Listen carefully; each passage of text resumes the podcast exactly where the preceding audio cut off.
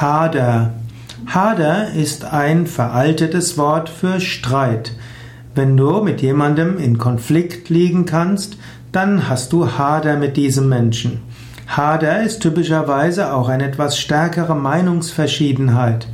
Man spricht zum Beispiel auch vom Hader der Religionen, es gibt den Hader der Parteien, manchmal kann auch der Hader unter den Geschwistern verstummen oder von neuem ausbrechen.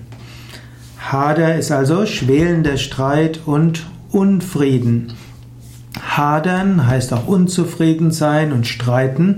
Man kann auch mit seinem Schicksal hadern, also mit seinem Schicksal unzufrieden sein, und man kann auch mit sich selbst hadern.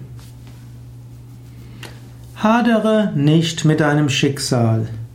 Im Yoga sagen wir, Schicksal ist eine Chance, Leben ist eine Schule. Es bringt wenig, wenn du dich als Opfer fühlst und wenn du mit deinem Schicksal haderst. Wenn du mal kurzfristig mit deinem Schicksal haderst, dann kann, ist das ganz okay, das kann Teil des Trauerprozesses sein und Teil der Emotionen, die dir helfen, mit etwas gut zurechtzukommen. Aber hadere nicht insgesamt mit deinem Schicksal.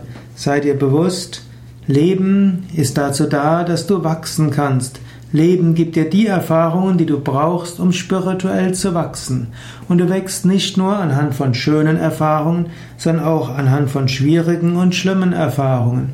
Insbesondere wenn du siehst, dass du dich spirituell entwickelst, nicht nur in einem Leben, sondern in vielen Leben und dass das eine Leben später von dir rückblickend als eine kurze Episode angesehen wird, dann wirst du erkennen können, dass auch ein schwieriges Leben und schwierige Lebensphase durchaus wichtig sein kann für deine spirituelle Entwicklung.